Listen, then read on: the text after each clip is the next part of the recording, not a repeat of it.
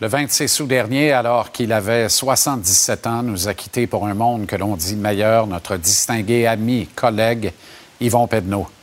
Il laisse dans le deuil son partenaire principal, son meilleur ami, son fils, Éric, l'épouse de ce dernier, Sylvie, et ses petits-enfants qui l'adoraient, Raphaël et Audrey. Il laisse aussi dans le deuil une kyrielle de collègues, une quantité phénoménale d'amis qu'il s'est forgés depuis qu'il allait à la guerre avec eux, à ses débuts au Progrès Dimanche à Chicoutimi, jusqu'à l'été dernier, où il a pris part au spécial ouverture du marché des joueurs autonomes ici à TVA Sport et aussi à BPM Sport. Yvon Pedneau est membre du Temple de la renommée du hockey. Étonnamment, il n'est toujours pas membre du Panthéon des sports du Québec. Je présume que ça viendra très bientôt, mais hélas, à titre posthume. Yvon a marqué plusieurs générations en prêchant par l'exemple. Travailleur acharné ne laissait jamais, jamais une préparation au hasard. Il avait une écoute des patrons de notre industrie parce que son propos était crédible et parce que ceux-ci savaient qu'il avait ses employeurs et le succès des équipes dans lesquelles il évoluait à cœur. Sur une note plus personnelle, je ne peux pas croire que tu es parti aussi vite, mon cher Yvon. Je refuse de croire que je ne peux plus te demander maximum aux deux jours par téléphone comment vas-tu? Eh bien, j'espère que tu vas mieux de là-haut, que tu es paisible, entouré de plusieurs de tes amis, mais surtout aux côtés de ta belle Janine, que tu te seras finalement empressé d'aller rejoindre après son départ en novembre dernier. Repose en paix, mon ami. Tu vas nous manquer terriblement. Ton départ laisse un vide impossible à combler. Veille sur les tiens depuis là-haut. Veille un peu sur moi aussi. Je t'aime, Yvon. Salut, mon ami. Ah! ah! Cher Yvon, comment vas-tu? Ça va bien, Jean-Charles? Piqué ce soir. Hein? Oui, piqué ce soir. Moi, j'aurais. euh, je suis d'accord avec moi. J'aurais aimé ça voir piqué avec André Markov. Ah! Cher Yvon, comment vas-tu? Très, très bien. Oui? Je voudrais juste te dire que il y a 10 à 15 ans, Scotty Bowman est pressenti par Toronto. Est-ce que tu as un microphone, Yvon? Ah bon? Nous sommes à l'antenne. Ah, cher Yvon! Ah, Seigneur passé!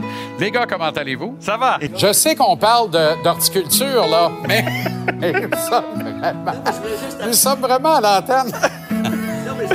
Oui, mais il n'y a pas de problème. C'est comme à la lutte. Il y a eu une intervention sur le ring. Oui. Qu'y a-t-il au Hilton, Molson? Oui. Non, ben oui, avec plaisir. Quand tu veux, en fait. C'est C'est sa femme. Sa, La- fa- sa femme m'a Ah. d'appeler, elle Oh, s'inquiète depuis Yvon. quel- quelques jours. Fait que, Oui, oui, là. Moi, c'est c'est là. aimerait te parler, là, me dit-on.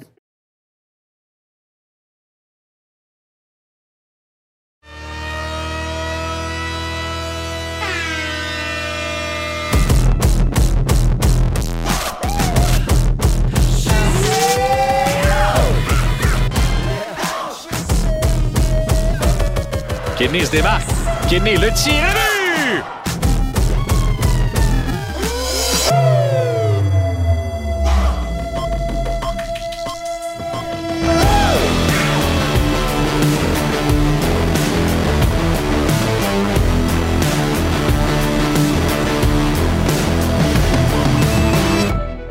Départ, l'agitateur, Maxime Lapierre. Le Colisée, Tony Marinaro. La mise en échec, Renaud Lavoie à Buffalo. Capital Hockey, vol au-dessus de la Ligue nationale. On prend le vol avec Philippe Boucher. Mapalicious, Marc-André Perrault. Football, Arnaud Gascon-Nadon. Repêchage de la Ligue nationale de hockey féminine en direct de Toronto, Isabelle Etier. Gage-tu, Gonzo. Et en entrevue, l'ultime capitaine, le retraité des Bruins, Patrice Bergeron.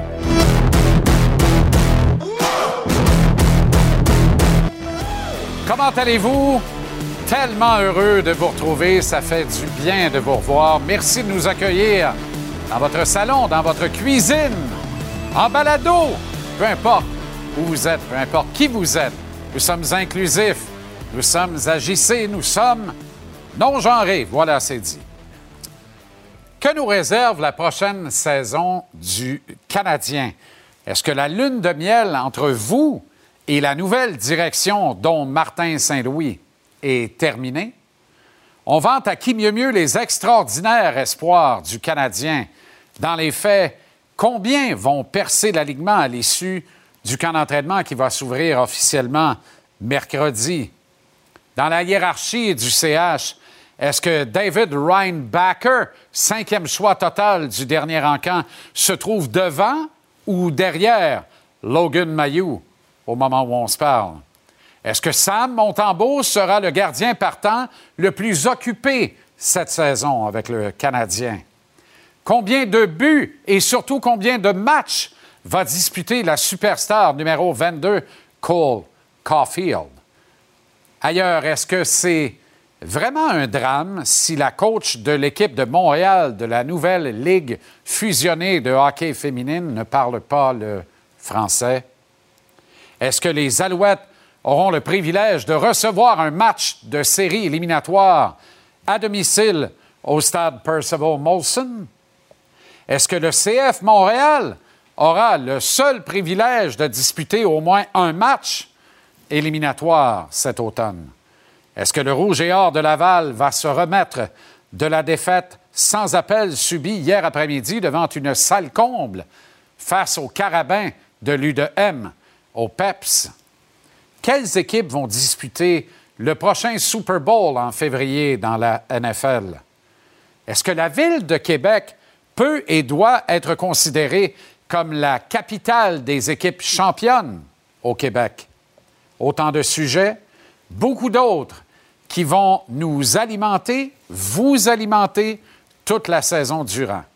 Tout ça avec une équipe de collaborateurs affamés, une équipe de collaborateurs déterminés, une équipe de collaborateurs engagés à vous donner le meilleur spectacle télévisuel possible tous les soirs ici dès 16h59.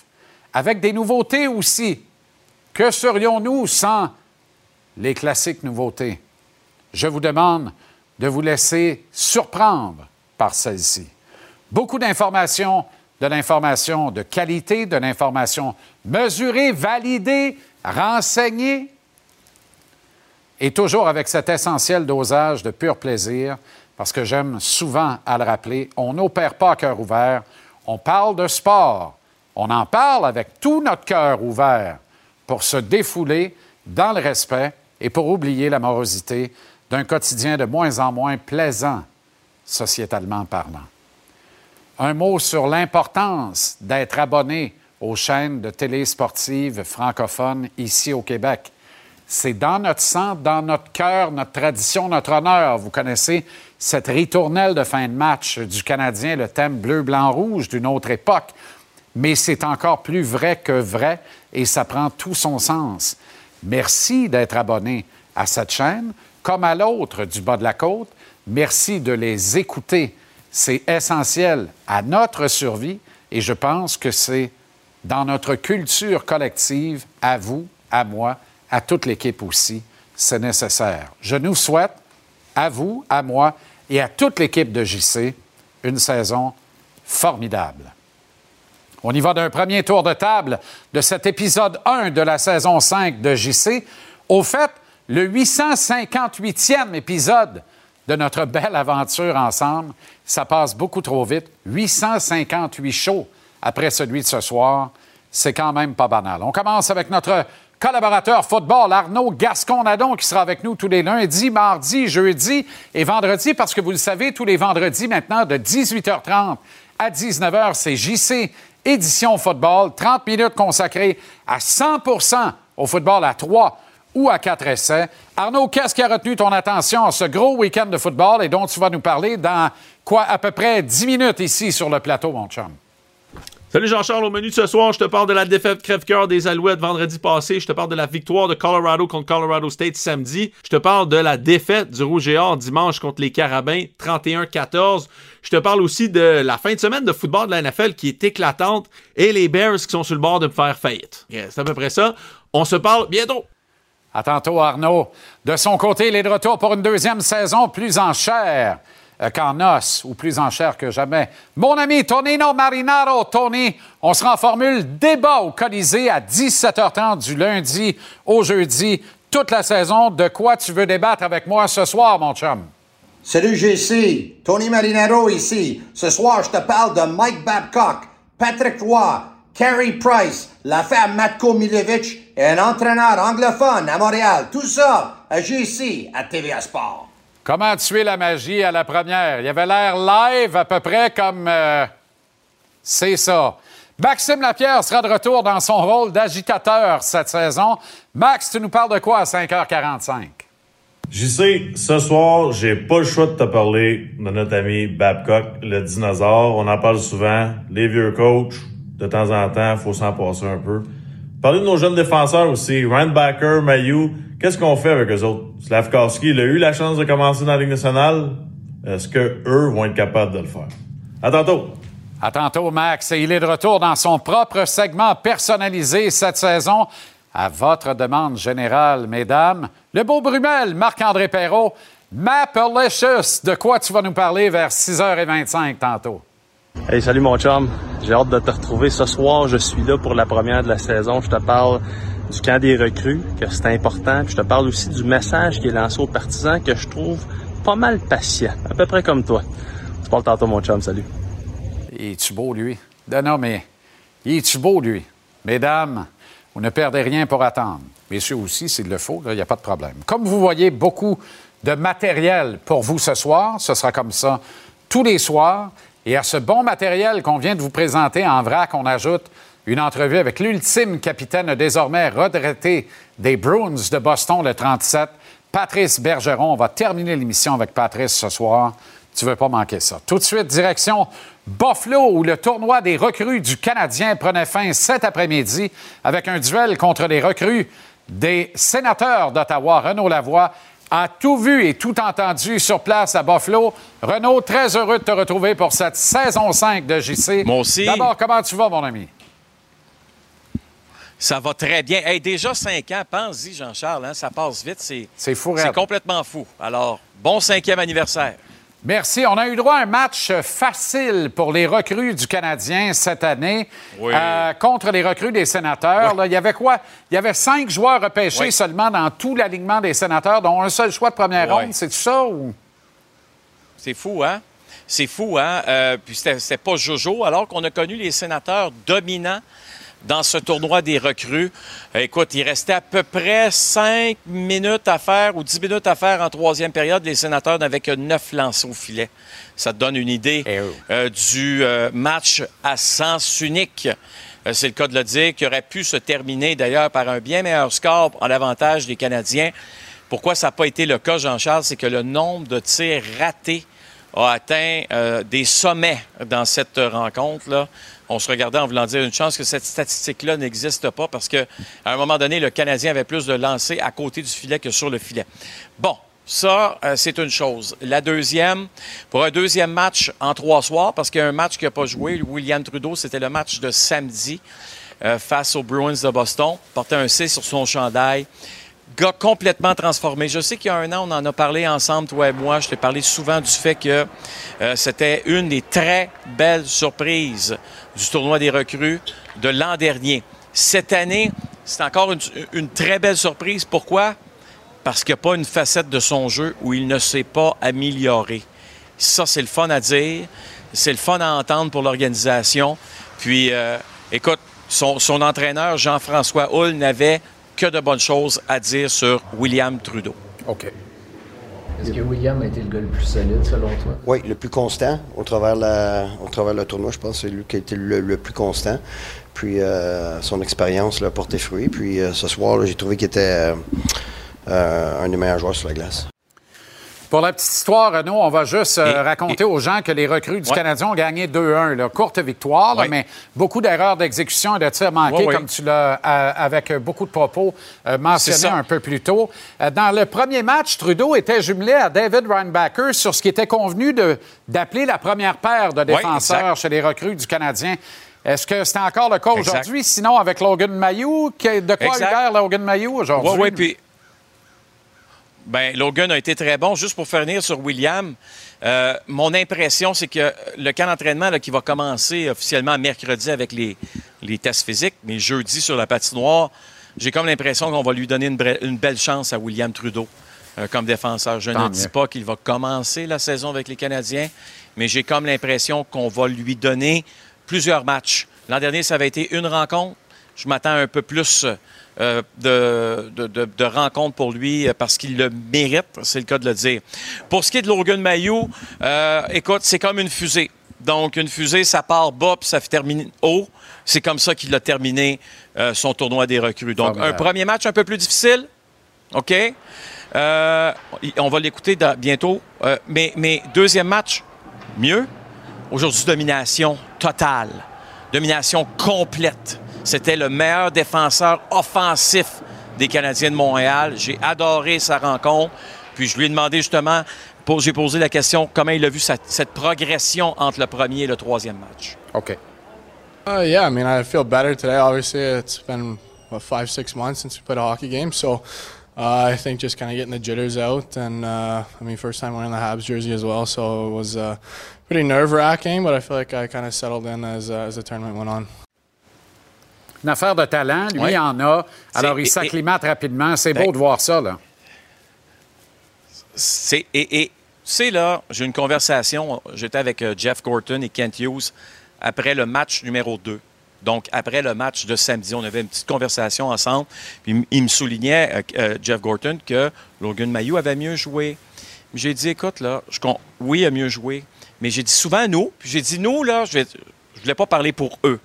J'ai dit, nous, les membres des médias, quand on arrive ici, là, on pense que le joueur qui saute sur la glace est un produit fini, que ça fait déjà 6-7 ans qu'il joue dans la Ligue nationale de hockey. C'est pas vrai. Il y a des lacunes à améliorer. Il y a des choses à améliorer pour chaque joueur. William Trudeau aussi, qui était au camp, qui était dans le tournoi. Alors, il faut arrêter de penser que le produit, Logan Mayou, ah, premier match difficile, tabarouette, il va-tu se présenter au camp? Il va-tu être invité au camp des Canadiens? Ben voyons donc. C'est sûr qu'il va être invité au camp des Canadiens. OK? Mais arrêtons de penser que Logan Mayou, c'est un joueur Ligue nationale aujourd'hui. Il n'y en a pas beaucoup de joueurs Ligue nationale qui étaient dans la formation des Canadiens aujourd'hui, qui, sont, qui vont faire la Ligue nationale cette année. Tu sais, c'est ça la réalité. Le produit fini, c'est pas pour, euh, pas pour aujourd'hui ni demain. Ouais, Il n'y a pas beaucoup d'espace euh, en plus là, quand on s'attarde au nombre de contrats, un volet qu'il y a dans l'organisation. Mais un bon joueur Exact. Trouve toujours une façon de créer son espace et de faire sa place. Renaud, on Voilà. se retrouve tantôt à la mise en échec dans un peu plus d'une heure avec Ah. grand bonheur. À tantôt. Oui, monsieur. De Buffalo, on s'en va à Toronto, pas bien ben loin de Buffalo, où on retrouve Isabelle Etier. C'est une grande journée, Isabelle, pour le hockey féminin, alors que la Ligue professionnelle de hockey féminin tient son premier repêchage universel, disons-le comme c'est. Aaron Ambrose Oui. devient euh, la toute première joueuse sélectionnée sous le régime de Daniel Sauvageau avec l'équipe de Montréal. Écoute, une défenseur, euh, on le sait, euh, on a un beau noyau ici à Montréal maintenant. Marie-Philippe Poulain, Anne des Biens, Laura Stacy, Ambrose, vraiment, ça a bien parti. Et euh, bon, je peux vous dire aussi qu'il y a deux Québécoises qui se sont rajoutées dans le repêchage là, au neuvième tour et au dixième tour. On a euh, Gabrielle David et euh, Maude Poulain-Labelle qui ont joint euh, Montréal. Donc, c'est une journée, euh, l'excitation, c'est le mot sur toutes les lèvres. C'est tellement euh, beau de voir ce rêve enfin se réaliser pour toutes ces joueuses. Et je tiens à mentionner la présence de Billie Jean King, nul autre que cette légende qui a eu un discours tellement inspirant pour euh, commencer cette journée et qui a vraiment souligné aussi l'importance et les sacrifices des pionnières euh, dans le hockey. Euh, on sait qu'elle elle a été parmi celles qui ont fait ces sacrifices-là aussi au niveau du tennis. Donc, c'était que merveilleux de pouvoir être ici. C'est pas encore terminé. Il y a encore quelques rondes au repêchage, là, mais c'est vraiment une très belle journée. Oui, parce qu'il y a 15 rondes de repêchage, on le rappelle. Chaque équipe pouvait mettre sous contrat trois joueurs autonomes. Évidemment, Montréal l'a fait avec la muraille de Charlevoix, Anne-Renée Desbiens devant le filet, avec également la meilleure joueuse au monde, la Maurice Richard du hockey féminin, Marie-Philippe Poulain. Euh, alors, euh, c'est formidable et il y aura de l'espace pour des invitations au camp d'entraînement parce que, à l'issue du repêchage et des signatures de joueurs autonomes, il reste encore Exact. cinq contrats de disponibles par organisation. Il faudra voir s'il y aura des surprises du côté de Montréal. Il y en a eu une de taille, en tout cas, nomination d'une entraîneur-chef unilingue anglophone. Est-ce que ça a continué de faire jaser aujourd'hui? Ben, en fait, Jean-Charles, je te dirais, moi, j'ai parlé ce matin à Corey. Euh, je lui ai posé une question. Son premier réflexe a été de vouloir me répondre en français. Euh, et, et, elle a annoncé les deux joueuses euh, québécoises en français ici à Toronto. Donc, je pense qu'on peut penser qu'elle va apprendre et que ça va être derrière elle assez rapidement ce quiproquo de langue. C'était vraiment la personne la mieux placée pour prendre les rênes l'équipe de Montréal. Corey Chevery, donc, devient la première entraîneur-chef de l'équipe de Montréal. Au fait, comment va s'appeler cette équipe? Est-ce qu'on le sait, là? Ben, moi, je mettrais un petit 2 sur les Canadiennes. Euh, Ambrose pourrait revenir avec les Canadiens, elle qui avait déjà joué, euh, Marie-Philippe Poulin aussi. Euh, donc, euh, moi, je pense que ça va être les Canadiennes, mais bon, on va le savoir. Et je pense que si on regarde comment la PWHL a fait jusqu'à date, bon, ils ont tout annoncé, les directrices générales, les directeurs généraux en même temps, les entraîneurs, et je pense qu'on va savoir les équipes, le nom des équipes tous ensemble. Isabelle Etier à Toronto au repêchage de la PWHL ou la Ligue professionnelle de hockey féminin. Excellent travail. Merci beaucoup, Isa. À très bientôt. À très bientôt.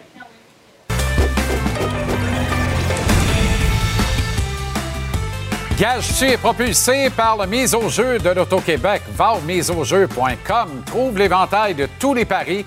Tu peux parier dans le cours des matchs et tu peux également euh, faire des paris combos. Tu peux surtout être prêt grâce au maître Stéphane Gonzalez de retour cette année tous les lundis, mercredis et vendredis. Comment ça va, Gonzo? Ça va très bien. Content de te retrouver, JC. T'attends, là. Ben moi, je suis comme les cowboys euh, fringants. J'arrive en même temps que l'automne. C'est mieux les cowboys fringants que les cowboys, même si sont 2-0. Quoique 2-0, les Cowboys. Oui, oui. Les Cowboys, rendus en éliminatoire, on en reparlera. Oui, mais c'est parce qu'ils vont y aller. Bien, j'espère qu'ils vont y aller. Parce que je connais un club prétendant qui est 0-2. Là. Oui, je sais, mais j'ai mal, j'ai mal à... au mollet. Au Bengal. Au mollet, oui. Oui, bien, c'est ça. T'as mal plus bas. c'est là où il se trouve. Mais la saison est jeune. Deux matchs du lundi soir. Euh, ce soir, on commence par le plat. Saints Panthers. Ordinaire comme match-up. Oui, mais tu sais, on a gratté. On a essayé de trouver quelque chose ici et là. Euh, je pense que les Saints euh, vont, vont gagner ce match-là. On, va y aller, on va y aller directement là-dessus. Euh, j'étais curieux de voir comment Derek Carr allait réagir. Il a bien fait la semaine dernière avec au-dessus de 300 verges. Défensivement, on regarde ça. Tu sais, défensivement, tu vas me dire, ouais, c'est sûr que c'était Ryan Tannehill la semaine dernière, mais on a étalé trois interceptions. Et je pense que cette semaine, ça va être un gros défi pour euh, les Panthers de la Caroline. Donc, euh, je crois que les, les Saints devraient gagner euh, ce match-là par au moins au moins, je dirais, un 6-7 points. Donc, couvrir le 2,5 oh, en 2,5, pour moi, j'ai vu la, marque de 2,5, je me suis dit facilement. Tu as un autre pari et ça concerne Derek Carr. Oui, Derek Carr, je le disais, tu sais, c'est plus de 300 verges la semaine dernière pour lui. Euh, je trouve qu'il y a des armes pour le faire en plus. on a vu Michael Thomas qui est revenu en santé, Chris Olavi, j'aime beaucoup, Rashid Shahid également. Euh, donc, euh, pour ce qui est de Derek Carr, vous le voyez, là, deux passes de toucher ou plus. Donc, c'est pas plus de deux passes de toucher. Il ne faut pas en avoir trois. S'il y en a deux, vous marquez quand même. Puis c'est une cote de 1,87. Je trouve ça quand même relativement euh, je trouve que c'est un beau pari. Puis sinon, allez-y pour le nombre de verges également. C'est possible d'y aller avec du 225, 250. Pour 225 verges, ce qui est relativement moyen, on a une cote de, 200, de, de 1,73 pour Derek Carr. Donc, c'est deux paris avec lesquels je serais à l'aise ce soir. L'autre match est formidable et m'excite beaucoup oh, parce qu'il nous entraîne au cœur du nord de l'américaine, là où c'est toujours des duels épiques. Les Browns sont aux Steelers. ouais. Là où ça fait mal, tu le sais, c'est ma division. Euh, je suis tiraillé dans cette rencontre-là parce que, d'un, bon, j'ai vu les Browns qui ont fait mon équipe, les Bengals, la semaine dernière. Euh, je déteste Deshaun Watson qu'on a vu sur les images. Reste qu'avec Nick Chubb, je pense qu'on a un jeu au sol qui est, qui est qui est très bon. Et une excellente ligne à la table. Et une excellente, oui, puis une excellent, un excellent front défensif également chez les Browns. On, on, les laisse souvent de côté. Par contre, chez les Steelers, je me dis, tu sais, on a des absents aussi offensivement, on a des absents défensivement.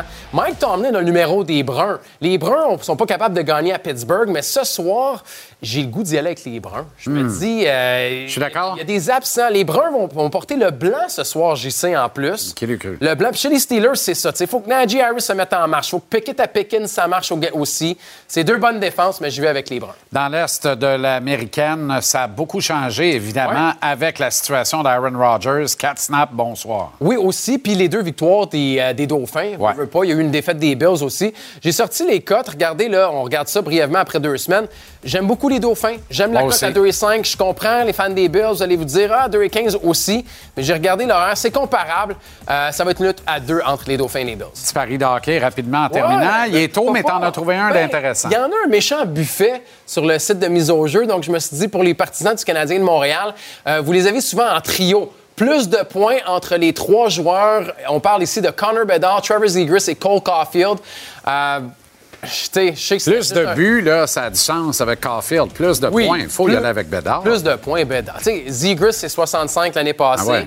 Euh, Connor Bedard, on a vu, c'était un match sur concours en fin de semaine, Ah ouais. mais j'irai avec Connor Bedard quand même. OK, Gonzo, merci infiniment. On remet ça mercredi. Gage-tu propulsé par la mise au jeu de l'Auto-Québec? Va au miseaujeu.com, trouve l'éventail de tous les paris. Tu peux faire des paris uniques ou des paris combos et parier dans le cours des matchs. Sois prêt grâce au maître Stéphane Gonzalez. À mercredi. Bonne saison, je sais.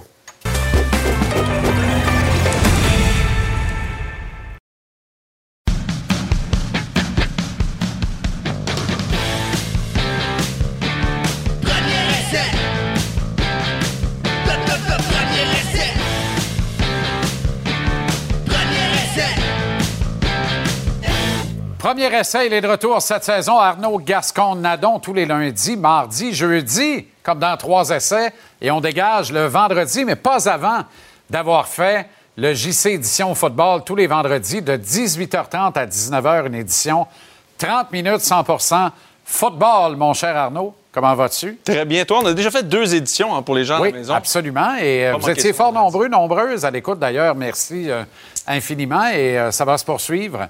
Pas cette semaine, on n'est pas là vendredi, mais on sera là dès la semaine prochaine, tous les vendredis jusqu'à la fin de la saison.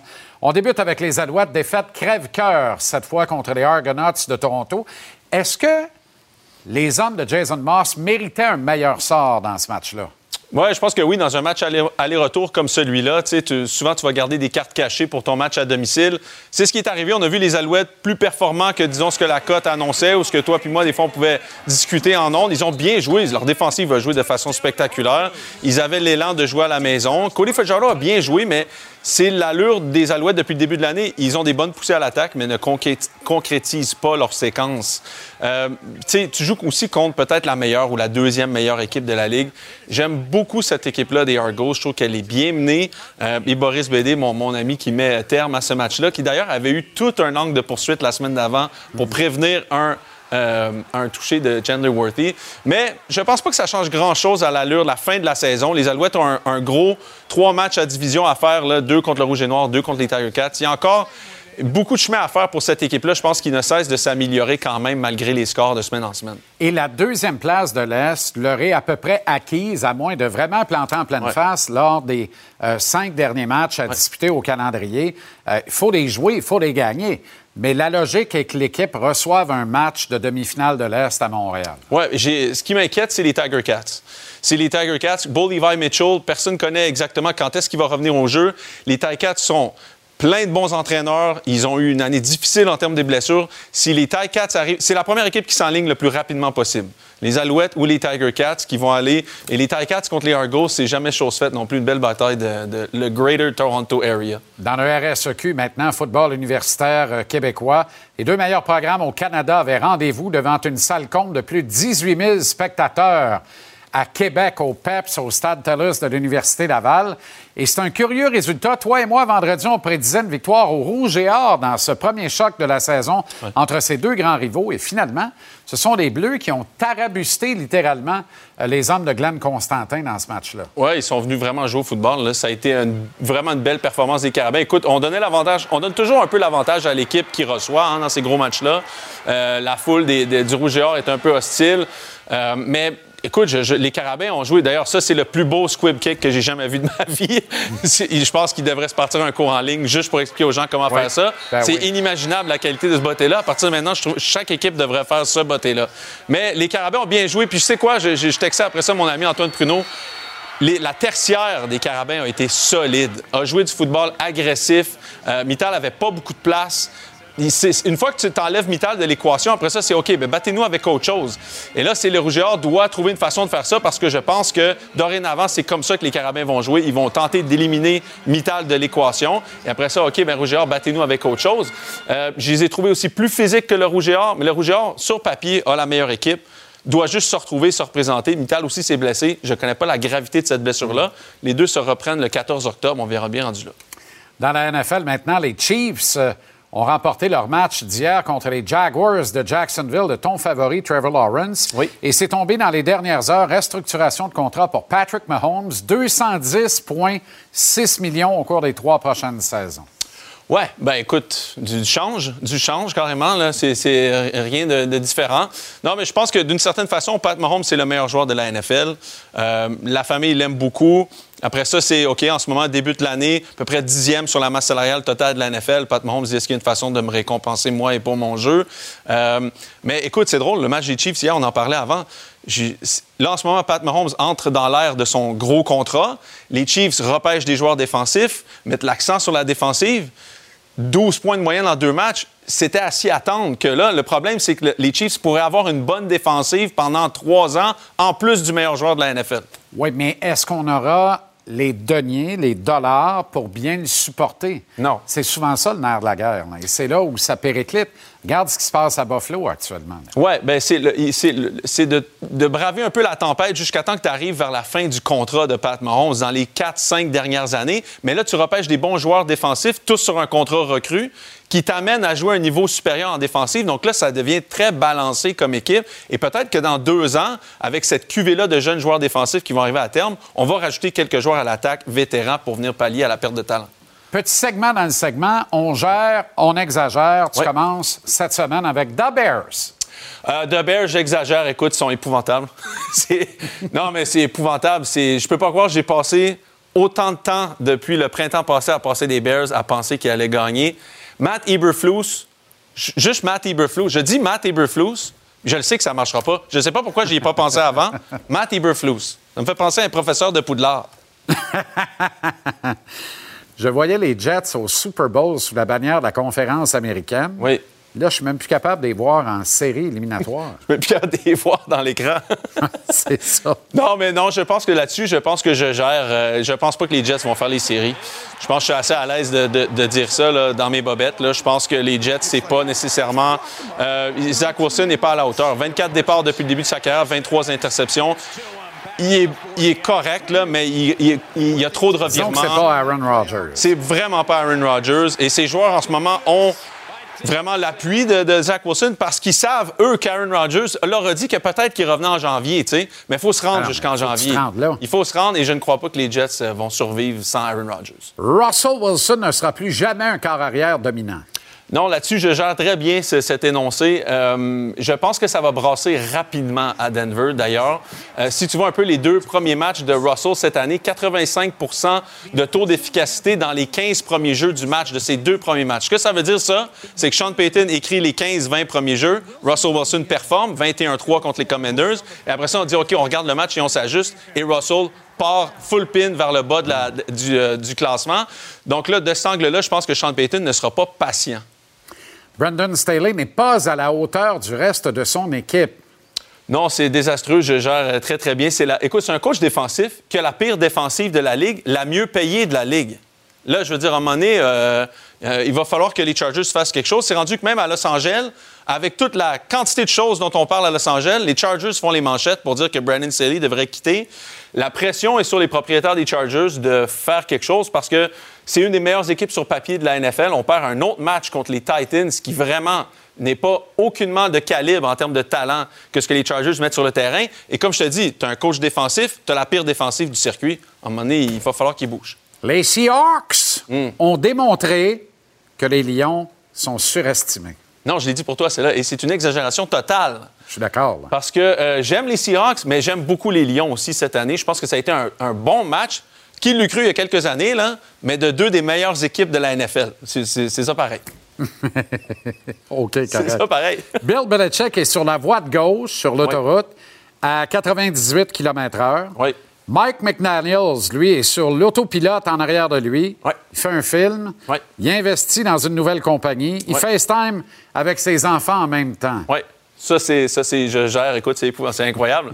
non, mais Mike McDaniel, c'est ça, c'est, c'est, c'est, tu sais, Belichick est dans sa Chevy 92. Mais là, mais tu gères parce que t'exagères Regarde, cette séquence-là. Cette. Ça, c'est fou, raide.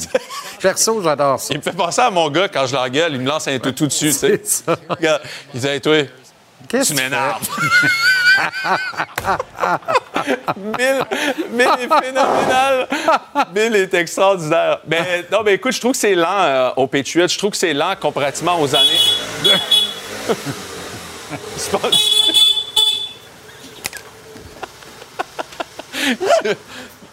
J'avais toujours pas vu la face. Chance, c'est un casque. Demandais, il était... il est pas capable de la peur. Tu veux-tu le mettre comme ça à Bixi? En ligne ici. Mets-le ici. Park-le ici. Et puis ici, là. Pas. Euh, Autopsie d'un stunt manqué. Bon. Tonino, Marinaro. Un instant. Pour, pour- pour la pause. Un instant, oublie la pause. Prédiction pour le. Prédiction pour le. Ta boîte est clean. Oh, oh. Je pensais qu'il y aurait des cannolis. Prédiction pour le Monday Night ce soir. Il y a Il y a deux matchs. A Pourquoi? matchs ce soir. Dont, dont un duel au cœur, au cœur du nord de l'américaine. Pourquoi des Kleenex? Mais parce que depuis que Pierre-Luc Dubois a été transigé à Los Angeles, j'ai- on m'a dit que t'arrêtes pas de pleurer. Je suis content de voir ici. Je pensais que t'allais faire une dépression. Fait penser un peu à Tom Cruise dans Mission Impossible, mais en un budget. Ah ben, Brown Steelers. Euh, Steelers 21-17 contre les Bruns. Le Colisée, nouvelle mouture en débat. Cinq sujets, une minute et demie chaque en principe. Avec le motard Tonino Marinaro.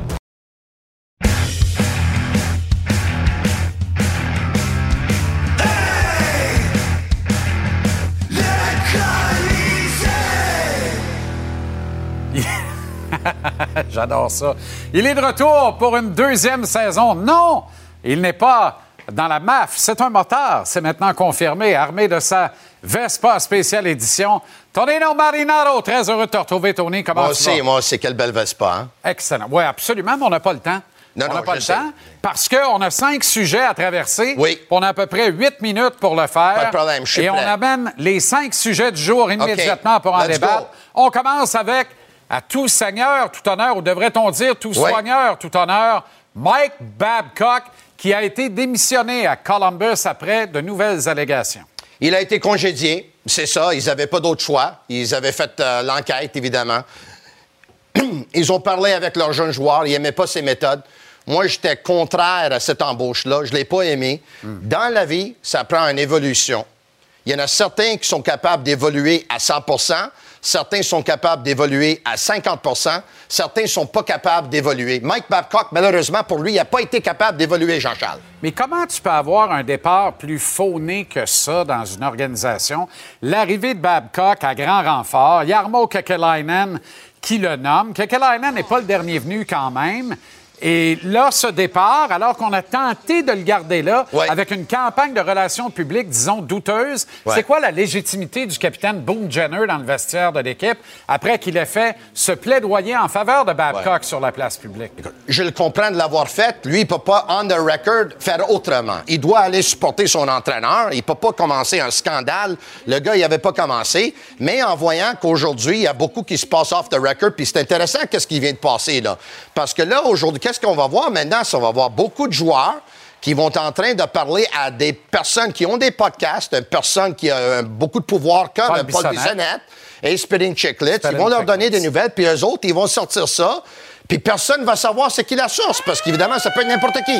Oui, mais Bissonnette a clairement dit qu'il y avait de nombreuses sources à l'intérieur du vestiaire. J'ai hâte de voir la Mais suite. bye-bye, Mike Babcock. Bye, il, Babcock. Il, il donne un statement. Il dit euh, Je pense que c'est mieux que je me tasse parce que je veux Ah, pas ben. être à distraction. Arrête, t'as été congédié. Bye-bye. Et là. le malheur des uns fait le bonheur des autres. Ça fait 30 ans qu'il est derrière un banc d'une équipe de hockey. A Ouais. commencé dans le Medjet 3A, est allé dans le junior majeur, Ligue américaine adjoint puis en chef, Ligue nationale adjoint et finalement en chef.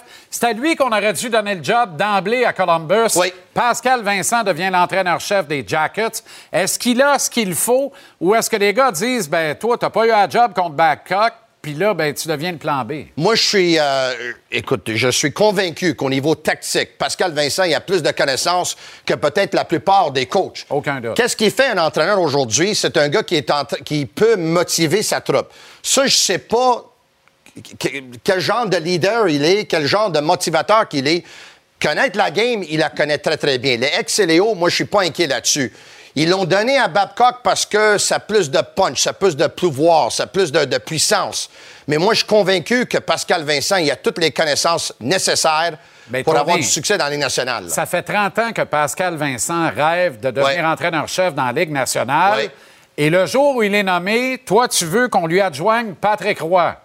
Moi, qu'est-ce que, tête? qu'est-ce que je demande, c'est que ce serait pas intéressant. Aujourd'hui, on a entendu parler, il y a John Davidson, puis Jarmo Kekalainen, puis euh, les propriétaires du- de- de- des Blue Jackets de Columbus en dire que leur organigramme va rester tel quel, ils vont pas faire de changement. Mais tu sais, Jean-Charles, c'est un ligue de chum. Puis malheureusement, tu as besoin de quelqu'un qui t'amène, tu as besoin de quelqu'un de supporter. Puis si c'est pas un gars comme Pascal Vincent qui va donner la chance à Patrick Roy, c'est qui qui va le donner? Donc, ce serait intéressant là, à un moment donné, là. Moi, je pense, que, je pense. Patrick Roy attend l'ouverture à Ottawa, puis il fait très bien de l'attendre, les pieds sur le pouf. Il peut être entraîneur-chef dans la Ligue nationale. Je vois pas Patrick revenir dans la Ligue nationale dans un autre poste qu'entraîneur-chef minimum et peut-être même directeur général à la place. Mais à Ottawa, là, ça brasse. Là. Il va y avoir oui. des changements bientôt. Il n'y aura pas de break là. là. Il n'y aura pas de break là. C'est maintenant confirmé. OK. Tu veux échanger Carey Price avant le début de la saison? C'est pas moi qui veux l'échanger, c'est moi, c'est toi, c'est toute la ville, c'est les on- partisans, c'est Kent Hughes, tout le monde veut l'échanger. Non, mais avec Carey Price qui Ouais. ne joue pas, on a cinq ga- gardiens sous contrat de la Ligue nationale. Ouais.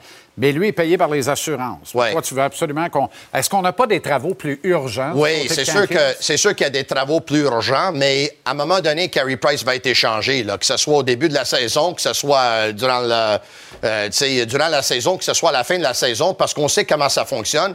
Tu as des équipes qui n'ont pas atteint le plancher ou qui vont avoir la misère, qui vont vouloir faire une transaction pour ajouter un contrat, puis c'est le contrat de Carey Price. Ce serait peut-être pas aussi facile que l'échange de chez Weber, parce que le montant, il n'y a pas grande différence. Weber, il y en avait plus, mais il va être échangé. En tout cas, il y, a- il y a du monde qui se disent pourquoi, comment, comment ça on va échanger Carey Price? C'est quoi la différence? Il joue même pas, puis il va, il Ben va non, plus mais- jouer dans les nationales. Non, mais effectivement. Puis à chaque fois qu'il fait une apparition, Oui. il fait la manchette et ça fait plaisir à bien des gens. Moi, je me demande si Carey Price n'est pas un meilleur actif en demeurant ici, dans l'organisation du Canadien, payé par les assurances, que d'être échangé à une autre. Mais, y a- mais que je te dis, il y en a des gens qui disent Ah, c'est un scandale échanger Carey Price. À un moment donné, il a voulu être échangé lui-même. Non, non, mais c'est pas un il scandale. il s'est- mis disponible là, au, au, au repêchage d'expansion avec le Kraken de Seattle. Il a dit Non, non, non, protège Jake Allen, moi je vais être correct. C'est pas un scandale du tout. C'est juste que on a des travaux beaucoup plus urgents. Ça, c'est sûr. Ça, c'est Il n'y a sûr. aucun doute. OK, LPHF, Ligue professionnelle de hockey féminin, Ouais. dont le premier repêchage universel se poursuit actuellement. Ouais. Une entraîneur-chef unilingue anglophone pour l'équipe de Montréal, qui devrait s'appeler les Canadiennes. Je Et le problème est où? pas dit encore. Et le problème, c'est qui qui chiale? Ben, c'est qui un- qui chiale? Moi, j'aimerais avoir un débat avec la- les personnes qui chialent. Est-ce qu'il y a un problème? C'est ça la question. La première question qu'il faut se poser, y a-t-il un problème? Est-ce qu'on est d'accord que le hockey féminin, il y a peut-être personne dans le monde qui connaît ça plus que Daniel Sauvageau? Oui ou non? Il y en a, mais pas beaucoup. Pas beaucoup. C'est une des Ben, grandes têtes de hockey féminin au monde. Si Daniel Sauvageau juge que Corey Chevry, ça va être le meilleur entraîneur pour cette équipe-là, on est qui? C'est, qui qui a un problème avec ça? C'est qui? C'est qui? Pourquoi? De toute façon, Tony, Oui. qui va être la plus sollicitée dans cette organisation-là? Laquelle de tous les membres de l'organisation Daniel de cette Sauvageau? Non. Marie-Philippe Poulain. Hey, Marie-Philippe Poulain. La poster girl de l'organisation, c'est Marie-Philippe Poulain. C'est elle qui va être sur toutes les tribunes. Non, mais c'est qui qui a un problème avec ça? Le mandat de cet entraîneur. Elle a été au championnat du monde, elle a été aux Jeux olympiques de Pékin. Elle a été au camp de développement des, des Penguins de Pittsburgh. Elle va être au, au camp euh, avec les Penguins de Pittsburgh. Tout le monde dans le monde de hockey pense que cette fille-là, cette femme-là, c'est un génie de hockey. La seule affaire Et il y a des gens... Mais, mais non, la non, seule affaire quoi? La seule affaire qui m'inquiète, cette équipe-là de Montréal Ouais, est ouais. pour l'instant, pour Ouais. l'instant, parce qu'il y aura des expansions rapidement, l'équipe de tout le Québec. Ah, bravo. Lorsque tu nommes une entraîneur-chef Ouais. unilingue anglophone, tu peux pas prétendre être l'équipe de tout le Québec. Ferrari, c'était pas, c'était pas l'équipe de toute l'Italie? Chance qu'ils n'ont pas pensé comme on pense au Québec parce qu'ils ont donné une belle chance au gars de Berthierville, Gilles Villeneuve. Hein? C'est un excellent point. Mais moi, je suis pas juste une belle face, moi, Jean-Charles. Je Euh, suis ici pour amener des excellents non, points. Je pense que tu as d'excellents poinins. Oui, merci. Et aussi, des fois, une belle face. Oui. OK. Exit Miljevic chez le CF Montréal. Marco Miljevic, que, il n'est pas intelligent, évidemment. Pas seulement il produit pas comme footballeur, mais il n'est pas intelligent. Il est allé jouer dans une ligue de garage trois, euh, trois matchs sur un faux nom. une fausse identité. Sur une fausse identité. Euh, ce qui est peut-être peut-être tout à fait normal, en tout cas. Mais et, ce qui n'est pas de- normal, et à titre de spectateur, a tapé dans la marboulette d'un joueur. il a craché d'en face d'un joueur d'une équipe, et là, il a lancé un coup de poing d'en face. Non, mais il faut vraiment être cave dans la vie. Hein? Tu gagnes 600 000 US en jouant au soccer. Tu commences pas Ah, beaucoup de matchs. Excuse-moi. Tu gagnes 600 000 US en ne jouant pas au soccer. Il joue pas beaucoup. Il joue pas. Il, peut, il produit pas non plus. Et là, il y avait un contrat pour l'année prochaine aussi. Et là, résiliation de contrat. Et invectivé par des partisans. Bravo au gars qui À hier- Montréal, il Oui. leur disait Attends-moi, sorti du stade, va te casser la gueule. Oui, euh, bravo au reporter hier qui a sorti la nouvelle que le contrat a été euh, résilié. Bravo Ouais. à lui. euh, ben, beau gars, travaille fort, cheveux bruns frisés, les yeux bleu-vert. Belle Et bravo euh, au blog Dans les coulisses euh, qui Oui. a sorti cette information Oui. et qui a eu raison cette fois-là parce que souvent ils ont bien tort sur qui part, qui reste dans les Oui. médias sportifs. Mais sur Absolument. celle-là, ils ont eu raison. Il Max faut rendre à César ses crotons. Oui. OK, euh, ben, tu peux Tu peux quitter, partir avec euh, ma ton Vespa? Oui, oui merci. tu peux partir euh, en Vespa. d'excelmoto.com, euh, Oui, bah, service, bon, la belle. Vespa aussi. Si t'es capable, d'avoir un changement d'huile. Bon, fantastique. Si Oui, t'es oui. capable de l'enlever sur le pied. Non, non, on change d'huile des fois là-dessus. C'est incroyable.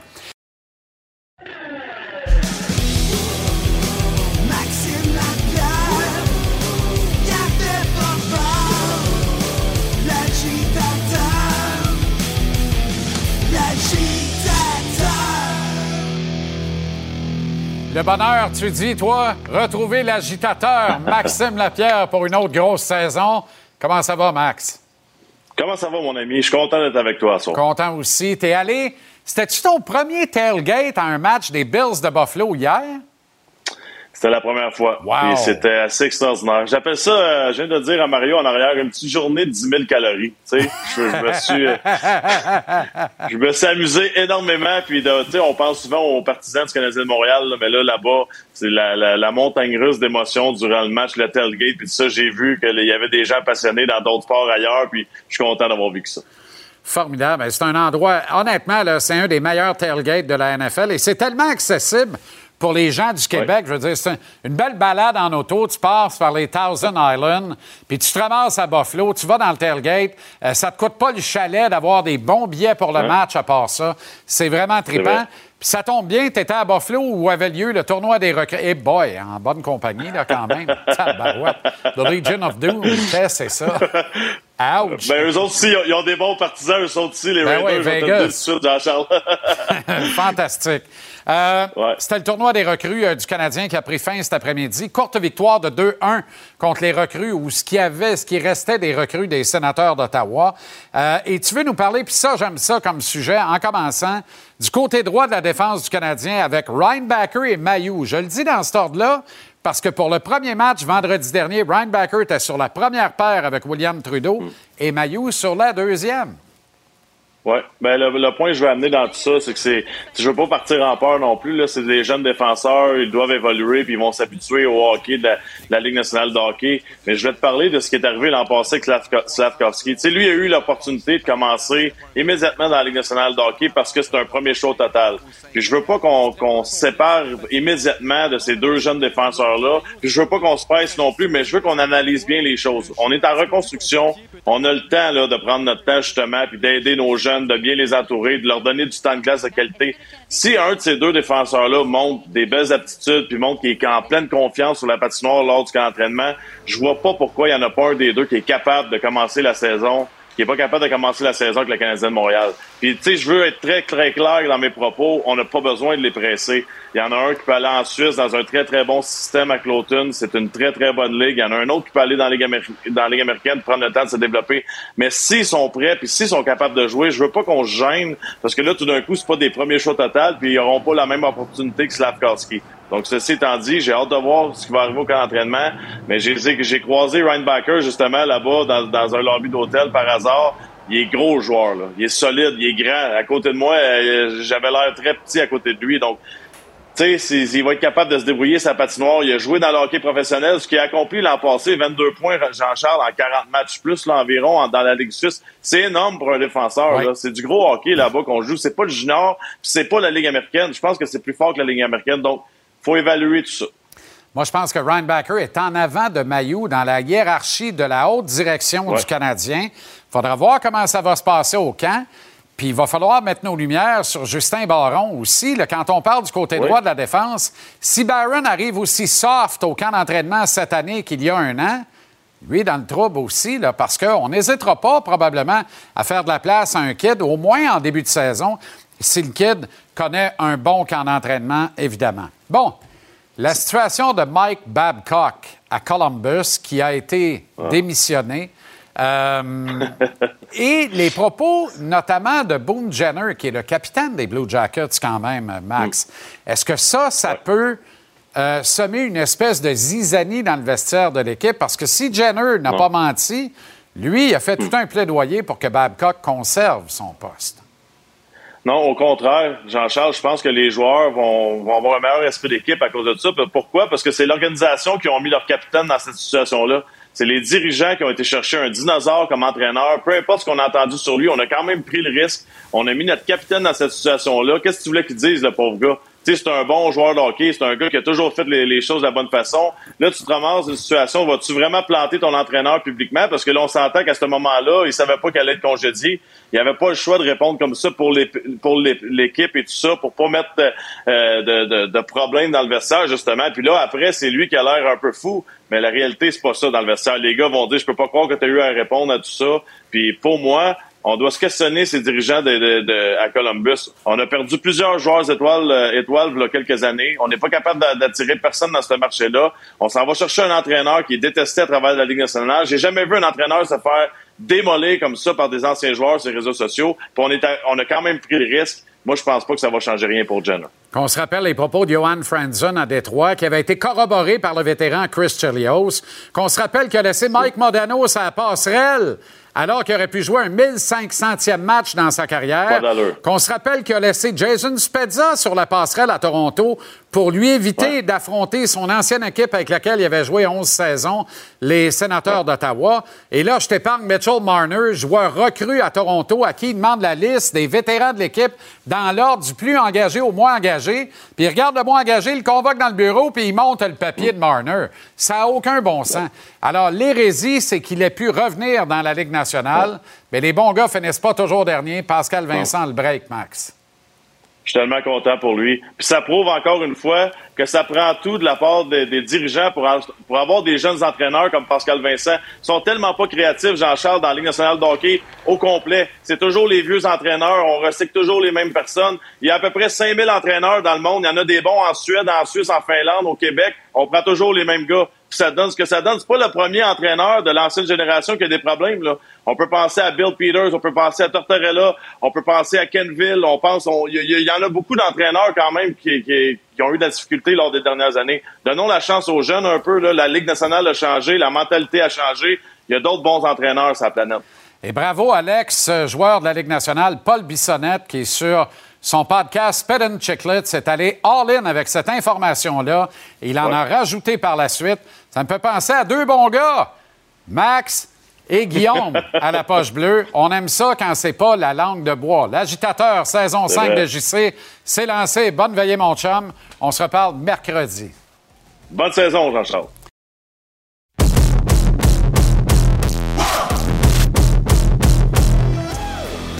Ouais, ouais. Puis vous autres, votre été, j'espère que ça s'est bien passé parce que le Canadien en a eu un sous le signe du long fleuve tranquille, sous le signe de la continuité. Après 20 mois à la direction hockey du Canadien, Kent Hughes va compléter en janvier un deuxième tour de cadran complet. Va être encore trop peu pour mesurer avec exactitude l'excellence de son mandat. Par contre, après 20 mois déjà, au moment où on se parle, on peut aisément cerner le style de manager qu'est Kent Hughes. Et il s'agit vraisemblablement d'un management prudent, à la limite beige dans palette de couleurs, basé sur mesurer le moindre risque et tenter de le limiter à zéro autant que faire se peut. En clair, Kent Hughes est tout sauf un gambler. Par conséquent, pour les observateurs et les partisans, il n'est pas exactement the life of the party. Kent Hughes est pas mal plus du type chandelle que feu de Bengale, Saint-Gâteau de fête. Et c'est pas ici une critique négative de son travail, loin de là. C'est juste que, mettons que ça nous change un peu de l'organisation et de l'administration précédente, puis des fois, on a tendance à s'en ennuyer. Quelques exemples. Au dernier repêchage, Hughes avait les mains pleines. Mains pleines de choix de repêchage et mains pleines de assets, de joueurs actifs de la Ligue nationale. Il y en a plusieurs qui s'attendaient à voir Pierre-Luc Dubois débarquer à Montréal. On a plutôt eu droit à Alex Newhook, incidemment un ex-client de Hughes, l'agent. Si la non-acquisition de Dubois est très défendable compte tenu du prix payé par les Kings et du contrat qu'ils ont consenti aux Québécois, le prix payé pour acquérir Newhook, lui, me semble très élevé. Les choix 31 de la première ronde, 37 de la deuxième, ont comme par magie et comme trop souvent dans un passé récent, privé le Canadien de deux chances probantes de réclamer des espoirs québécois haut dans le repêchage. La preuve, Ethan Gauthier est devenu la propriété du Lightning à l'échelon, tiens donc, 37. Newhook n'est pas un mauvais joueur de il possède un excellent potentiel. Est-ce que l'Avalanche du Colorado a étouffé Newhook sous une montagne de talent en attaque? Moi, je suis plus de nature à croire qu'un bon joueur trouve toujours sa place, crée toujours son espace, peu importe l'environnement. Est-ce que Newhook va faire écarquiller les yeux autant que Kirby Doc la saison dernière? Si oui, Hughes va coller une autre étoile à son cahier de directeur général. Hughes qui a aussi fait de David Reinbacher, l'Autrichien, sa toute première sélection au cinquième rang total de Nankin amateur. Une sélection qui vous a beaucoup fait jaser, qui en a fâché plusieurs d'entre vous. Le Canadien a déjà trop de défenseurs. Ça se peut pas de laisser Mitch Cobb sur la table, c'est criminel. Bref, on ne peut pas dire que Hughes a volé le show avec la sélection de Reinbacher. D'abord, la notion de repêcher ou non Matvey Mitchkov. Moi, à la place du Canadien, j'aurais pris la même calvasse de décision de passer mon tour. Trop de non-dits dans le cas de Mitchkov, trop d'incertitudes. Cependant, Reinbacher, aussi haut dans le repêchage, comporte aussi son lot de grandes questions. L'erreur à faire, là, à ce moment-ci, c'est de croire Reinbacher capable de travailler sur une première paire de défense dans la Ligue nationale dans 5-6 ans, sous prétexte qu'il a été un cinquième choix total au repêchage. faut prendre notre gaz égal. Est-ce que dans un encan normal, comprenant plusieurs bons prospects à la défense, Reinbacher aurait été un cinquième choix total? Voici ce que le réputé recruteur des prêtres de Nashville, Jean-Philippe Glaude, disait ici, sur ce plateau à JC, le 7 juin dernier, plus de trois semaines avant le repêchage, au sujet de Reinbacher. À la défense, après Reinbacher, point de salut. C'est vraiment pas une année de défenseur, du moins dominant dans la première ronde. Puis, obligé de te dire, moi, c'est mon humble opinion, mais je suis pas certain que dans une grande année de défenseur, on parle autant de David Reinbacher. là. Je peux me tromper. Euh, tu as une excellente, excellente analyse. Euh, effectivement, quand il y en a moins, puis qu'il y en a quelques-uns qui sortent du lot, tu vas en entendre plus parler. Puis peut-être a des attaquants qui sont, guillemets, aussi euh, bons, puis il y aurait un meilleur spotlight si tu avais plus de défenseurs. Il y a plusieurs autres têtes de hockey qui, en marge de repêchage, m'avaient dit qu'en raison des questions qui soulèvent, dans une année normale de bons défenseurs, Reinbacher aurait probablement glissé après le 20e rang total de l'encan. À Montréal, on va le protéger, ce choix-là, parce que c'est un choix audacieux, puis on veut être derrière nos propres sélections. Une première preuve en a été donnée quand Reinbacher était à la droite du capitaine William Trudeau, sa première paire de défense, au tout premier match du tournoi des recrues à Buffalo, vendredi passé. Mais dites-moi pas que ça ne veut pas rien dire d'ailleurs. Logan Mayou se retrouvait, lui, à la droite sur la deuxième paire, derrière Reinbacher, dans l'échiquier. Je pense que dans les faits, c'est également le cas dans le calepin privé de Hughes et Gorton.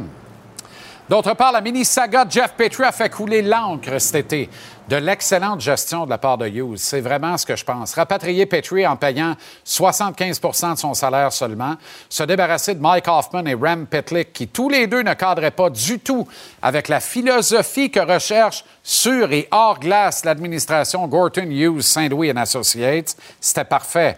Repasser Petrie aux Wings ensuite en retenant 50% de son salaire, ça aussi, c'était parfait. Sauf peut-être sur le principe de recevoir Gustav Lidstrom en retour. Voilà un autre défenseur de fond de grille qui s'en vient rendre ou pas de tout petit service occasionnel à l'organisation. Il va être dans les jambes, je le pense, avant longtemps. Et puis, il faut se rappeler que l'acquisition de Petrie a aussi été assujettie à celle du gardien Casey de Smith, qui doit lui aussi n'être qu'en transition à Montréal. Pour l'instant, le curieux Cerbère demeure la propriété du Canadien, qui se retrouve avec quatre gardiens sur des contrats Ligue nationale, Allen, Montembeau, Primo et de Smith. Quatre gardiens, mais combien de numéro un? Moi, je voudrais bien dire un seul Montembeau, mais est-ce que la direction en place le voit comme tel aussi? Est-ce que Sam va recevoir, comme Allen l'an dernier, un nouveau contrat en cadeau lors du camp d'entraînement qui commence mercredi, lui qui écoule la dernière année d'une entente de deux saisons? Je suis loin d'être certain de ça, moi, d'autant plus que le Canadien a repêché trois gardiens lors du dernier encamp, puis que le géant Jacob Dobetch va faire ses débuts avec le Rocket de Laval cette saison. Bref, le Canadien a un été tranquille, tranquille, sous le signe de la continuité de son grand plan, lequel consiste à la progression dans la bonne humeur. Et le meilleur moyen de rester de bonne humeur, c'est d'avoir aucune espèce de pression liée aux résultats. Pas de mots en P ou en S, c'est selon, c'est Jeff Gorton qui l'a dit. On ne veut pas parler de série éliminatoire à Montréal.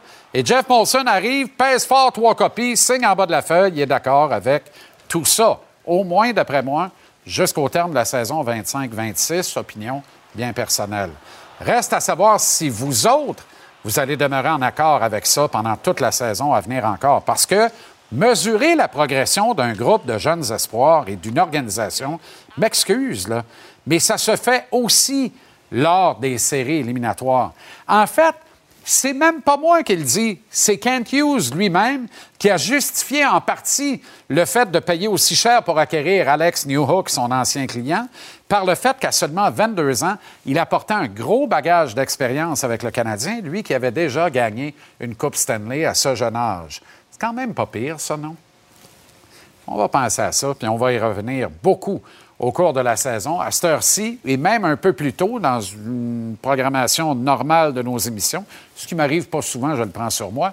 On aura un nouveau segment qui s'appelle Les coachs. Et ce soir, on va parler des coachs, mais avec un de leurs joueurs, Mathieu Olivier, le robuste des Blue Jackets de Columbus. Mathieu, comment ça va? Salut, ça va bien, toi? Beaucoup de turbulences à Columbus, Matt, avec le départ de Mike Babcock, à peine arrivé, sitôt reparti. Nomination de Pascal Vincent. D'abord, à l'examen des faits, est-ce que tu es de ceux qui ont passé dans le bureau de coach Babcock? Si oui, comment ça s'est passé? Oui, euh, j'ai eu euh, quelques rencontres avec Mike. Euh, D'expérience personnelle, j'ai pas grand-chose à dire. Ça s'est bien passé. Euh, je pense que quelques-uns de mes coéquipiers avaient des, des expériences semblables. Par contre, euh, c'était peut-être pas le cas pour toutes, euh, tous mes coéquipiers. Puis, euh, je pense qu'on voulait être solitaire en, en tant qu'équipe. Puis, vraiment, s'il y avait des, des jeunes qui étaient pas à l'aise avec tout ça, ben on, on allait se tenir ensemble, on allait avoir le même message. Donc, c'est un petit peu où ce qu'on en est. Là. Quand tu es allé le rencontrer, parce qu'il y a beaucoup de choses qui ont été dites, puis on essaie de distinguer le vrai du faux, Mathieu. Quand tu es allé dans le bureau avec Coach Babcock, est-ce que c'est vrai qu'il t'a demandé de brancher ton appareil cellulaire pour retransmettre sur le téléviseur qu'il y avait dans le bureau les photos qui se trouvaient dans ton cellulaire? Euh, pas dans mon cas, non. Euh, moi, j'ai pas eu euh, cette expérience-là. C'est pas tout le monde qui l'a eu non plus. Par contre, c'est arrivé avec quelques joueurs de l'équipe. Euh, comme je dis, euh, c'était quelques joueurs en particulier qui ont eu cette expérience-là. Moi, personnellement, ça m'est pas arrivé, donc euh, euh, je peux pas parler au niveau de ça. Mais de ce qui est sorti dans les médias, puis de ce qui s'est dit, je pense que c'était assez valide là, pour certains joueurs. Pour toi, par contre, et là, tu nous parles de ton expérience personnelle et je comprends bien. Pour toi, ben, tu aurais aimé que Babcock, quelque part, conserve son poste, sauf erreur. Je comprends que tu te rallies à la majorité, puis c'est bien correct, mais toi, tu n'as pas eu de problème personnel avec Mike Babcock.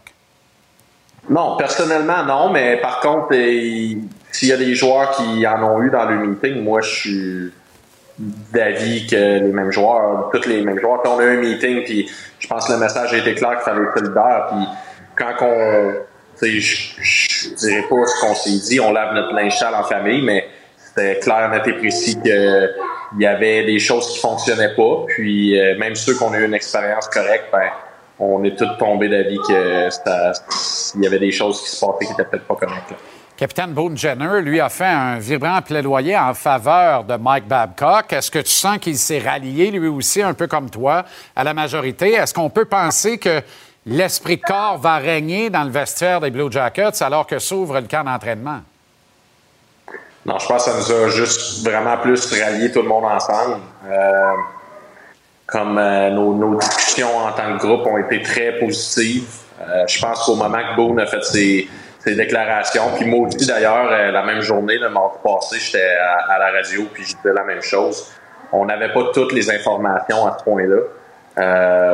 Quand on a discuté en équipe et qu'on a eu toutes les informations aussi avec l'association des joueurs, euh, c'est sûr que là, notre discours a changé. Je pense qu'on est tous tombés sur la même page. Puis euh, euh, ça nous a ralliés plus que d'autres choses. Ça nous a juste comme euh, galvanisé en tant qu'esprit d'équipe. Puis euh, la bonne nouvelle dans tout ça, c'est que ça s'est tout passé avant la saison.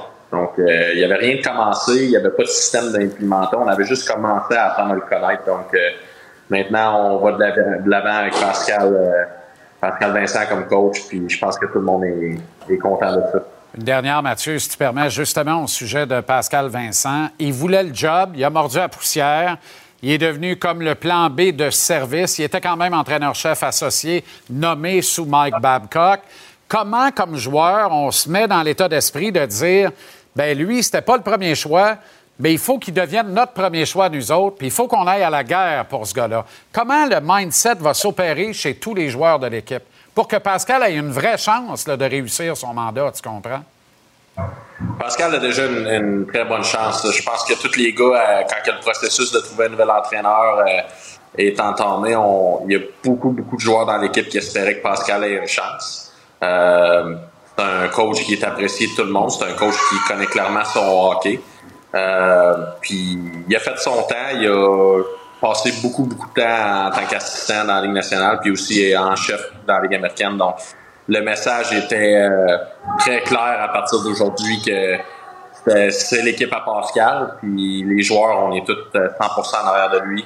Euh, comme je dis, c'est un gars qui était apprécié de tout le monde dans la chambre, donc euh, c'est une nouvelle qui, qui vient à nous autres, puis qu'on est très content de, euh, de l'avoir. Bonne chance pour le camp d'entraînement. Bonne saison avec les Blue Jackets. Surtout, merci bien gros d'avoir pris le temps pour nous, Mathieu, ce soir. Tout le monde l'apprécie grandement. À bientôt. Yes, merci à toi.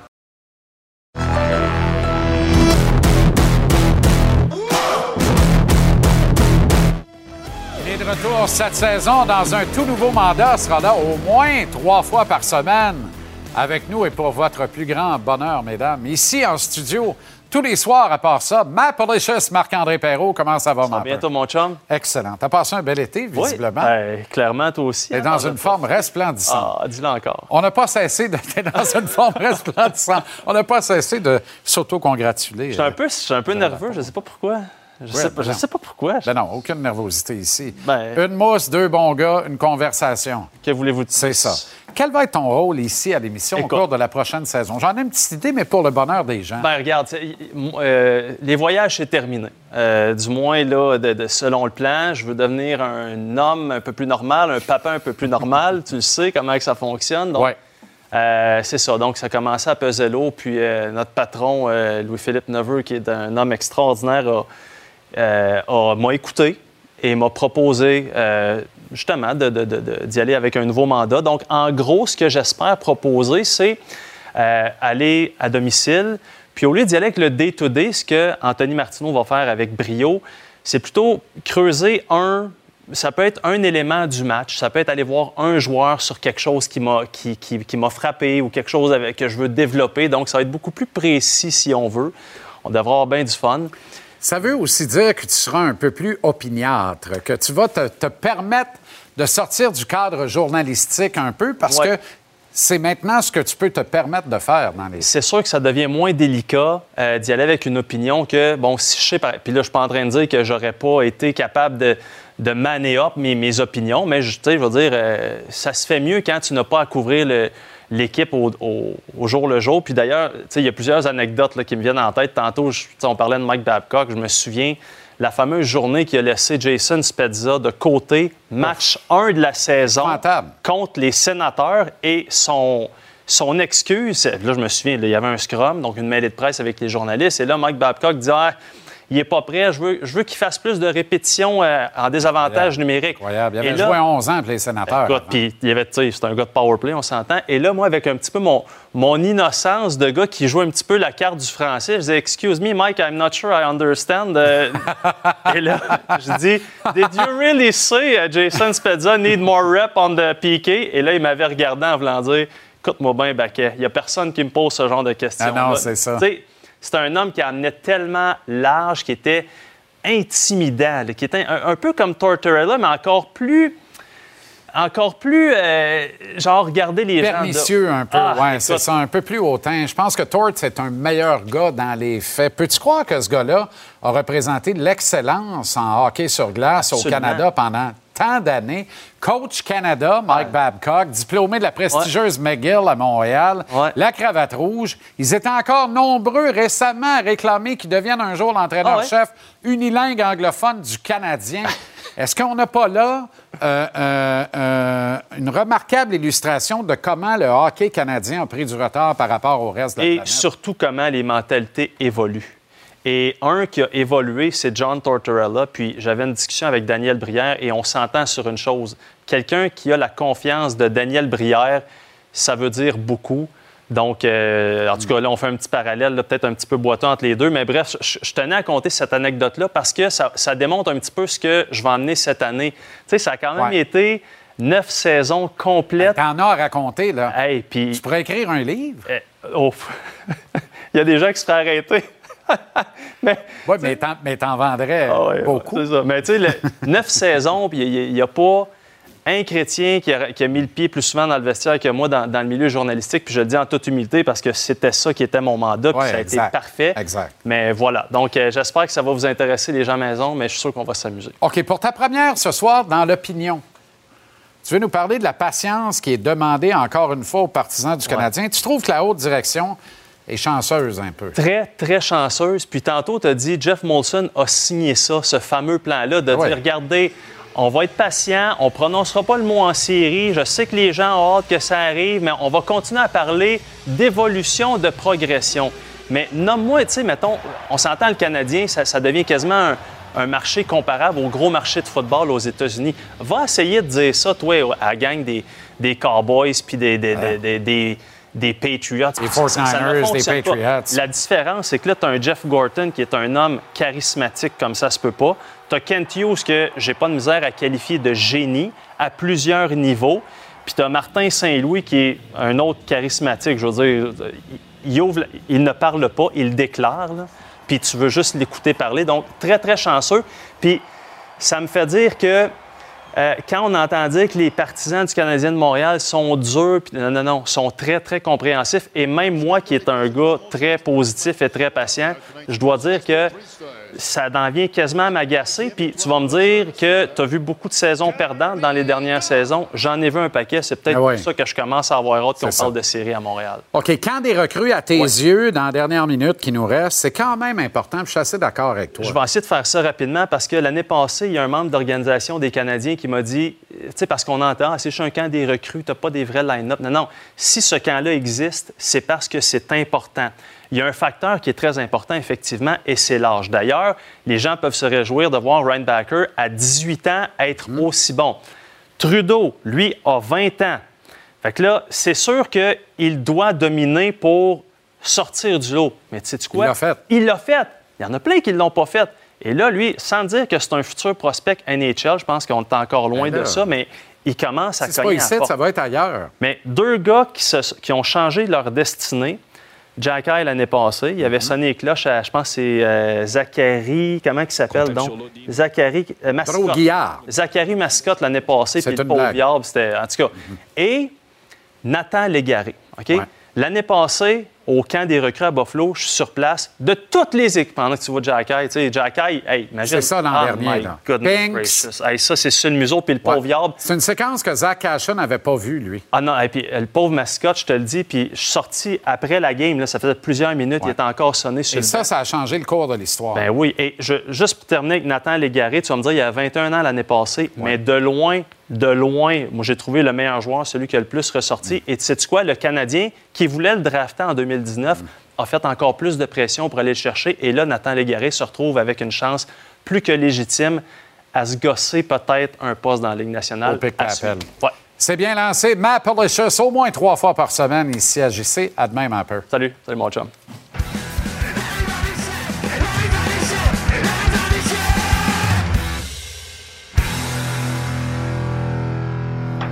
C'est à Buffalo qu'on retrouve Renault pour la première mise en échec de la saison. Ça look un peu l'aéroport là, derrière. Euh, Non, écoute, on, on- on devait faire ça, on devait faire ça à l'extérieur, mais c'est le déluge. Ah bon, ben voilà. Donc, changement de plan. Demain matin, un vol à 6 heures. Demain matin, quand vous allez vous réveiller, Ouh là là. pensez à moi. Ouh là là. Ça Euh, va être difficile. Suite et Oui. fin du camp des recrues aujourd'hui. Courte victoire, victoire quand Oui. même. Les recrues du Canadien concluent Oui, ce périple facile. à Buffalo avec deux victoires, une défaite. Facile malgré le score faible de 2-1. Match pour Je. Rome aujourd'hui, Renault. Tu as dû apprécier. Match. Ah, ben oui, match à sens unique, match pour hommes, sans aucun doute. Puis, euh, écoute, dans le cas de Riley McKay, face aux Bruins euh, hum, samedi, a reçu quelques invitations, mais Riley ne voulait pas y aller. Sauf que là, dans le match d'aujourd'hui, les joueurs des sénateurs, euh, pas trop équipés pour veiller tard, ont décidé de brasser la cage. Puis là, Riley McKay a décidé qu'il allait défendre ses coéquipiers. Hey, Jean-Charles, il a jeté les gars contre un gars de 6 pieds 7. Ben oui. Gibril Touré. Gibril Touré, 6 pieds 7. Faut le faire quand même. Un beau combat, un bon combat. Ça a été un match pour hommes, ça a été un match physique, été un match dominé par les joueurs des Canadiens qui euh, n'ont pas eu peur de personne sur la patinoire. Puis, euh, tu sais, David Rambacker, qui est quand même le premier choix des Canadiens cette année, on lui a posé la question, est-ce que tu es... Ben, en fait, la vraie question, c'est tu ne devais pas être habitué de voir ça, des, combats, des, du chamaillage. On va écouter sa réponse. Yeah, it's different back home. Uh, for sure, the fighting is different. Yeah, it was fun. Um, I said to McKay, yeah, it's my first fight I saw in real life. Like, yeah. Um, shout out to him that he was like standing up for the team. Um, he's like giving his head to to our team. So yeah, appreciate it. Un batteur me disait que c'est la première fois qu'il voyait une bataille en. Pour le vrai? oh boy. Ouais. Ouais, il, va en voir, il va en voir pas mal, je pense. Ouais. Oups. Est-ce à dire qu'il ne retourne pas en Suisse? c'est très bon. Non, peut-être pas. non. Ryan Backer Ben oui. qui confesse que c'est la première fois qu'il voit en personne un combat sur une glace. Ça, c'est très drôle. C'est formidable. Oui. J'adore ça. Et lui, lui a vu du chamaillage souvent. Il dit souvent en Europe, ce qui arrive, c'est que les, gars, peut-être se donnent des petits poing, mais c'est attroupement, mais il n'y a personne qui jette les gants, puis on, on s'affronte pas de face à face comme ça. Mais oui, c'est différent. Euh, évidemment, le hockey ici que le hockey européen, mais le hockey change d'une manière ou d'une autre, Jean-Charles. Ah Ça a été vraiment les premiers combats au cours euh, de, de- de- de toute la fin de semaine. Il n'y en a pas eu beaucoup, mais on connaît quand même la rivalité entre les sénateurs et les Canadiens. Ouais, on a vu des tournois des recrues euh, pas mal plus tough que ça, disons ça, Yes. comme ça, puis dans un passé assez récent quand même. Renaud, Oui, j'ai- envie d'entendre tes, euh, tes réflexions sur le dossier Mike Babcock à Columbus. Qui c'est qui paraît le plus mal là-dedans, dans le fond?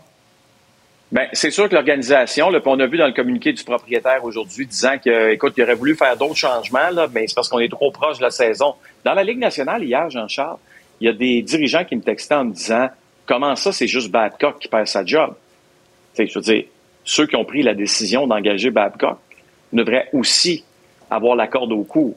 Mais on a décidé du côté euh, des dirigeants, des hauts dirigeants, propriétaires de l'équipe, de ne pas faire ça. Mais, mais moi, il y a, il y un élément, là, Jean-Charles, puis je veux, je veux t'entendre là-dessus aussi, s'il vous plaît.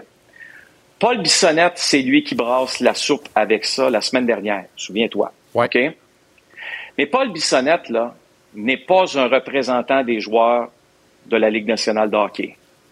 Les joueurs ont ce qui s'appelle l'Association des joueurs de la Ligue nationale. Par joueur, c'est 8 000 dollars américains par année. OK, par joueur. Là, tu en train de me dire que les joueurs des Blue Jackets n'ont pas contacté leurs représentants syndicaux, mais ont contacté Paul Bissonnette, sachant que ça allait probablement plus se régler là. Je m'excuse, Jean-Charles. Mais moi, si je suis un dirigeant de la- de l'association des joueurs, je me regarde dans le miroir et je me dis, on a un méchant problème ici, là. Comment ça que ça passe par Paul Bissonnette? Rien contre lui. Mais ça devrait passer par nous, l'association des joueurs. C'est c'est Marty Walsh qui est là. Je ne sais pas s'ils ont, ils ont engagé le bon Walsh en passant. Ouais. Je, je dis ça et je dis rien, comme Ouais, tu ouais, dis. Mais, mais, mais je veux t'entendre là-dessus. Bien, je trouve ça très intéressant parce que ça veut dire que les membres de l'association n'ont pas confiance en leurs propres dirigeants Ben, pour faire bouger les choses. Mais Ben, peut-être. Mais en fait, ils ont obtenu gain de cause. Ils ont obtenu ce qu'ils voulaient. Parce que l'association, quand elle, a, euh, quand elle a été mise face à ça, tout de suite, ils ont pris le premier vol, sont débarqués à Columbus, sont rembarqués dans l'avion, sont allés à Manhattan voir les autorités de la Ligue nationale. Ouais, ouais. Puis le résultat, ben, c'est qu'il faisait tellement temps- chaud dans le shop que Babcock est parti. Mais en même temps, il y a eu une erreur majeure qui a été faite parce que j'étais à Vegas, ça c'est la semaine dernière, quand ça s'est sorti. C'était lors du euh, ce qui s'appelle le Media Player Tour. Et Bill Daly, commissaire adjoint de la Ligue nationale, a, a dit ben oui, on est au courant de ce que Paul Bissonnette a dit, mais il n'y a rien là. Et, et Bill Daly dit j'ai parlé à l'association des joueurs et l'association des joueurs m'a dit qu'il n'y a rien là. À- Allô? Ça va bien, hein? Bill Daly parlait au nom de l'association des joueurs. Là, il y a quelqu'un à quelque part qui a dû dire Ta minute, toi, là. là. C'est pas Bill Daly qui va être notre représentant, qui l'était, pourtant. Et euh, va falloir que ça bouge. Donc, il y a plein de petites choses qui sont arrivées qui ont fait débloquer ce dossier-là. Mais en attendant, Mike Babcock, lui, marchait vers le temps de la renommée. C'est le seul entraîneur dans l'histoire du hockey à avoir gagné une médaille d'or olympique, d'avoir gagné une médaille d'or au championnat du monde de hockey, d'avoir gagné une Coupe du monde et la Coupe Stanley. Jamais un, un autre entraîneur a fait ça.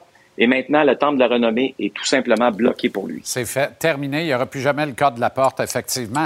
Très rapidement, en Sûr. terminant, Renaud, la NFL nous en fait voir de toutes les couleurs. On a aperçu ton, ton bomber des, Hey. des, des Bears là, sous ton veston. Là. Voilà, voilà, voilà, voilà. Oui, mais ils sont mauvais, les Bears. Mais Ouais, au-delà de ça, pire, faut ouais. que je fasse écouter Geno Smith. Geno Smith, hier, il n'est pas content d'une décision d'un officiel. On écoute ça ensemble. OK. Intentional grounding. Offense number seven. It's a 10 yard penalty. I'm talking to America here, excuse me. It's a 10 yard penalty and a loss of down. Second down. That is the best line I've ever heard. Mais, mais te dire de Je quoi? parle à l'Amérique. Ben oui. Ah, mais mais ce- cette pénalité d'intentional ground est absolument délirante. C'est un délirium. Ça n'a aucun sens, ce mouchoir-là. Aucun sens. Tu peux Non, pas, t'as beau l'expliquer à l'Amérique, là. Arrête, là. Tu n'auras pas d'explication. Il n'y a pas de pénalité là-dessus. Je comprends Geno Smith. mais- et- ça, c'est Geno. Pete Carroll lui a fait de l'apoplexie là, sur les lignes de côté. C'était pas Ben chic. oui, c'est sûr. oui, oui. Mais hey, est-ce qu'on a le temps pour euh, le, le, le pêcheur de homard, Bill donc. Belichick? On a-tu le temps pour ça? On va regarder ça ensemble. There it is. Traditional sock where we'll throw it, we'll just drop it. He's getting He's from learning upstairs. more. He's hearing it from upstairs. Could you see it? That's beautiful. Tonton est fâché. Hey! Il est fâché. Hey, pas content le pêcheur d'or. Mais en passant, je veux juste saluer les gens qui nous regardent. Félicitations. Merci de regarder le football universitaire. Carabin, Rouge et Or. Hier, Jean-Charles, ça a mangé la NFL. Pense-y. C'est du Formidable. 2-3 pour 1. La, la- la- la popularité du football universitaire québécois. Puis au même moment, il y a de la NFL qui joue sur un autre poste. Puis c'est notre football qui l'emporte.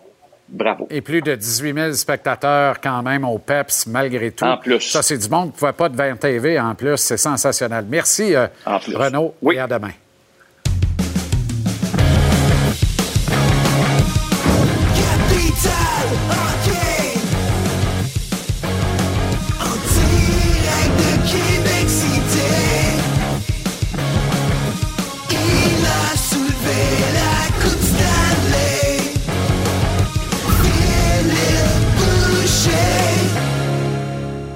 Très heureux de retrouver le grand fil pour une nouvelle saison. Comment ça va, mon chum? Ça va très bien, merci, toi. Très bien. Capital hockey, capital baseball. L'équipe de Québec, les Capitales champions pour une deuxième Ouais. saison de suite de la Ligue Frontière. Et quel championnat cinématographique. Écoute, si je me trompe pas, 9e championnat, 7e dans la Ligue Canam, deuxième de ça, comme tu viens de le dire. Félicitations à Jean Tremblay, présent dans un souper avec Jean ce soir. Euh, Je suis allé à son mariage, à Jean et Louise. Euh, cet été, un des highlights de mon été, Philippe Tremblay, Michel Laplante, euh, Pierre Tremblay, c'est un des actionnaires, Patrick Salabrini, toute l'organisation, les joueurs, félicitations. Un stade rempli à pleine capacité pendant tout l'été. On a donné un bon show, puis c'est le fun de voir qu'on a dans la ville de champion, la ville de Québec, suite au, au, au championnat des remparts, les capitales ont réussi à gagner encore le rouge on va leur souhaiter. Alors, félicitations à tout le monde qui était associé de près ou de loin au capital de Québec. Même le Blizzard du séminaire Saint-François, champion Ouais. canadien en M18. C'est incroyable. Grande ville de champion, la ville de Québec. On va voler au-dessus de la Ligue nationale cette année à la rubrique Ouais. Capital Hockey, Phil. Et on commence direction Buffalo, une destination que tu as bien connue. C'est l'équipe qui t'avait repêché à l'époque.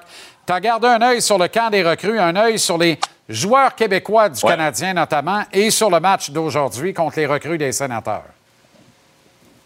Ben écoute, excuse-moi, ça coûte un petit peu JC, là, j'espère que tu m'entends bien, mais oui, j'ai- écouté les deux premières, j'ai écouté les deux premières périodes du match aujourd'hui. Il y a certains, j'ai hâte de voir ce que Roy peut faire. Genre, Tourigny a bien fait. Moi, ce qui a sauté aux yeux, Riley Kidney a été très bon dans le match d'aujourd'hui, un produit de la Ligue générale du Québec. J'aimerais beaucoup de parler des Québécois, mais celui qui, moi, qui, qui- qui sortait de l'écran aujourd'hui, c'est Logan Mayou. Tout le monde avoir hâte de voir ce qu'il peut faire. William Trudeau a très bien joué aussi. Ça va être un petit peu difficile pour lui chez le Canadien de Montréal, dû à la profondeur du, du Canadien.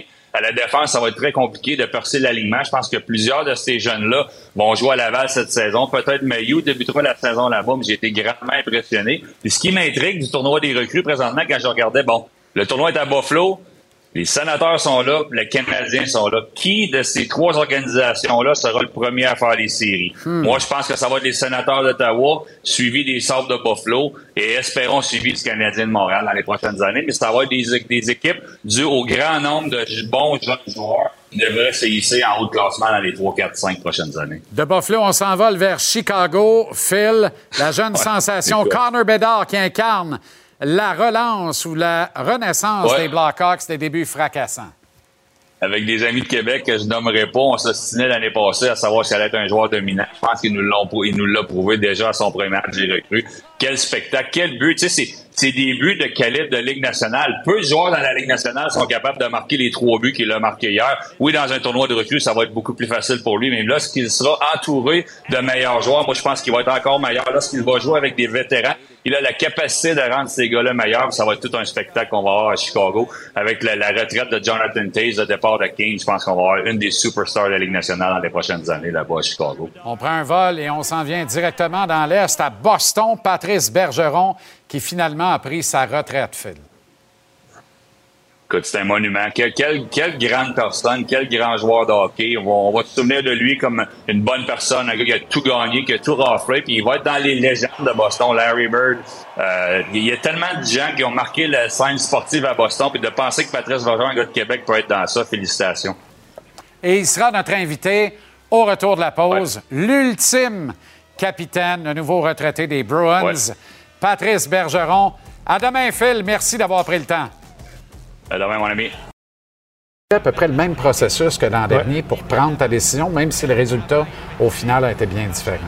Oui, effectivement, ça a été la- le même processus. Je pense que c'est euh, quelque chose qui me trottait peut-être un peu plus dans la tête que l'année d'avant. L'année d'avant, c'était plus vers la fin de la saison que je m'étais dit, bon, je vais, je vais prendre le temps vraiment de, de- de- de prendre mon pas de recul puis d'y penser. Par contre, cette année, durant la saison, j'ai eu quelques... Quand j'ai signé mon contrat, je le faisais en, en pensant que peut-être ça allait être mon dernier, qu'il y avait des bonnes chances, que durant la saison, il y a des choses qui m'avaient un peu peut-être pas confirmé, mais qui, qui, qui, laissaient les choses euh, aller dans la même direction, si on veut. Puis vers la fin de la saison, évidemment, la, façon dont les choses se sont terminées, ça, ça donne pas le goût d'arrêter. Ça donne le goût de, retourner puis de, prendre un petit peu ta, revanche, si on veut. Par contre, je pense que quand tu prends un pas de recul, tu, euh, regardes, euh, prends un, un- d'un Une plan, autre mesure. ouais, une autre mesure, un plan, tu sais, euh, un vol aérien si on veut, puis tu regardes un peu la, euh, la- la- l'ensemble de l'œuvre. Tu te dis bon, ça a été 20 ans assez spécial pour moi, puis euh, euh, j'essaie juste de, de- de me dire que avait- y avait- toutes les raisons faisaient que c'était que c'était correct pour moi de, prendre ma retraite. C'est un peu weird de dire ça, mais dirais-tu que tu as laissé la game en dehors de la game, de ta décision, justement? Oui, j'ai essayé aussi. C'est sûr que tu sais, j'essaie d'être détaché, de prendre une décision qui était. euh, je suis quelqu'un d'intuitif, j'essaie de prendre les décisions justement avec mon cœur, puis euh, avec comment je sentais les choses, euh, beaucoup sur le senti, sur en parlant beaucoup avec ma famille aussi, avec ma, ma conjointe. Mais euh, je pense qu'après 20 ans, tu sais, beaucoup de millage sur, sur, sur mon corps. Tu sais, veux, veux pas, là. Il y a eu beaucoup, beaucoup de matchs, euh, beaucoup de blessures.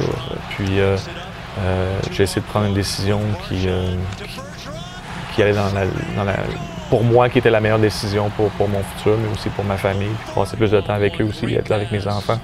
Chose que jamais je vais regretter d'avoir été un joueur professionnel. Par contre, c'est sûr que on, on- on est beaucoup sur la route, les, horaires sont assez chargés, donc c'est plus difficile de, d'avoir tu sais, le- d'être là pour, pour eux. Puis maintenant, je vais pouvoir me consacrer à être là pour eux. Instinctivement, parce qu'il est trop tôt, mais instinctivement, qu'est-ce qui risque de te manquer le plus de la game? Je pense que ça va être la camaraderie avec les gars. Je pense que tu sais, c'est, c'est Là, unanime. je ne me serais pas trompé, j'aurais Ouais, mis le chalet exact. là-dessus. Et voilà son complice de toujours.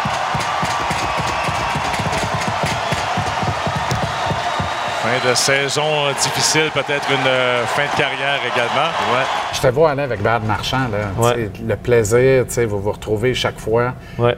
C'est le bonheur. là. Non, non, vraiment. Puis, tu sais, je pense que c'est. euh, c'est une amitié qui est spéciale. Puis je pense que ça va durer même après, après nos carrières là, de- respectives. Puis, euh, euh, mais non, c'est c'est vraiment d'être sur la route avec eux, de, de- de- les connexions, les amitiés que, que j'ai fait tout au long de ma carrière. Mais euh, c'est vraiment spécial. Je, je suis reconnaissant. J'ai Tellement, beaucoup de, tellement de gratitude envers euh, tout ce que le hockey m'a apporté. C'est euh, c'est- vraiment spécial. Je me sens, je me compte chanceux, comblé. Puis je suis serein aussi avec le fait que, oui, ça va y avoir des moments difficiles, il va y avoir des périodes creuses. Par contre, je sais que c'est la meilleure décision pour moi. Qu'est-ce qui te manquera pas pantoute? Les Euh. longs vols d'avion, la, la demande physique, parce que sur Ouais. le corps, on oublie comment c'est demandant quand même. Ouais, je pense que c'est euh, l'horaire. C'est certainement là, le- le- les, voyages, les décalages horaires, les, deux matchs en deux soirs avec un voyagement. C'est- des choses qui ont quand euh, sont dures sur, le corps. Euh, par contre, je ne changerai jamais. Puis euh, je, suis reconnaissant. Puis on, sait très bien qu'il y a plein de gens qui voudraient être dans ma position, qui ont voulu être dans ma position. Donc, j'ai toujours essayé de, me rendre, compte à quel point j'étais chanceux de, vivre ce, ce rêve-là. Puis la passion que, que j'ai toujours eue pour le hockey. Donc, euh, euh, mais c'est sûr que ce côté-là, le côté, c'est un côté qui est quand même difficile, qui parfois, c'est peut-être un peu le revers de la médaille qu'on voit pas toujours. là. Quand tu vas entrer au temple de la renommée, c'est-à-dire au jour 1 de ton admissibilité, euh, le premier coéquipier que tu vas remercier, ça va être qui? Oh my God. Je sais que tu vas tous les remercier, Ouais, mais tu ouais. risques d'en, d'en même dropper une coupe, dont un peut-être plus particulièrement. Pense que ça, serait difficile d'ignorer Brad pour, la, la relation qu'on a, mais c'est sûr que en faisant ça, je nomme pas des joueurs qui ont tellement des gros impacts pour moi, des, des- petits ou des gros. C'est c'est, euh, 20 ans de travail qui. tu n'arrives pas à. T'en arrives pas à faire avoir une carrière aussi longue sans, tellement de gens qui t'ont aidé, qui, te permettent d'accomplir des, des choses extraordinaires. Donc, euh, euh, d'en nommer quelques-uns, parfois, je trouve ça un peu difficile parce que justement, t'en, t'en oublies beaucoup qui, qui- qui, selon toi, euh, ont une grosse valeur, tu sais, puis euh, ils ont un gros impact sur, euh, sur toi. Six trophées Selke. Tu les échangerais pas contre la Coupe Stanley. Je les échangerais contre la Coupe Stanley, c'est- c'est sûr. Patrice Bergeron, the longest serving Bruin, has the cup. Euh, ah oui, ça c'est, définitif. Puis tu sais, on s'entend que je l'ai toujours dit, puis je le répète, puis je le crois euh, dur comme fer. Des trophées individuels, selon moi, là, ça devrait pas exister parce que justement, c'est, euh, on le fait tous pour, pour l'équipe, pour le, le collectif, puis on en parle toujours tellement que euh, pour moi, je les, accepte au nom de, de, tous mes coéquipiers, puis l'organisation, puis les entraîneurs. Permets-moi d'espérer qu'on n'annulera jamais les trophées individuels parce qu'il y en a un qui risque de s'appeler le trophée Patrice Bergeron un jour. C'est la grâce que je te souhaite. Puis euh, longue vie, bonne retraite, bonne vie de famille à Ouais. temps plein. Je sais que tu vas t'y consacrer beaucoup. Un peu de piano et de guitare aussi. Oui, c'est sûr, essayer d'a- d'a- d'apprendre l'instrument, mais les enfants, passer du temps avec eux. Je, je l'avais dit euh, à ma conférence de presse, peut-être de devenir un, euh, un chauffeur de taxi là, pour l'instant de, de- de quelques années avec eux. J'ai hâte de pas? faire ça, de passer Ben du temps avec eux, puis de vraiment profiter, puis de consacrer plus dans, dans leur horaire plutôt que le contraire. Merci beaucoup pour la générosité toujours, l'accessibilité puis la générosité dans les réponses puis dans le propos. Prends la dose d'amour qui t'est bien méritée Yes. ce soir. Merci. À une prochaine. Merci Patrice. Merci à toi. Bravo pour le programme. 15 ans, c'est extraordinaire. Merci beaucoup, j'apprécie. Le hockey va se remettre du départ de Patrice Bergeron, mais quand même, quand même, quel joueur de hockey, quel capitaine il fut pour les Bruins de Boston. Dans quelques instants, à TVR Sport, c'est le film à toute vitesse, version française de Driven mettant en vedette l'inénarrable Sylvester Stallone. Suivront les Jeux de la semaine au baseball majeur, Coupe Davis de tennis, Canada-Chili et match de deuxième tour d'Eugénie Bouchard, également notre antenne ce soir. Voilà, JC saison 5, c'est lancé. On remet ça demain avec une équipe affolante dès 17h ici à TVR Sport. Bonne soirée de sport, les chums. À demain. Salut.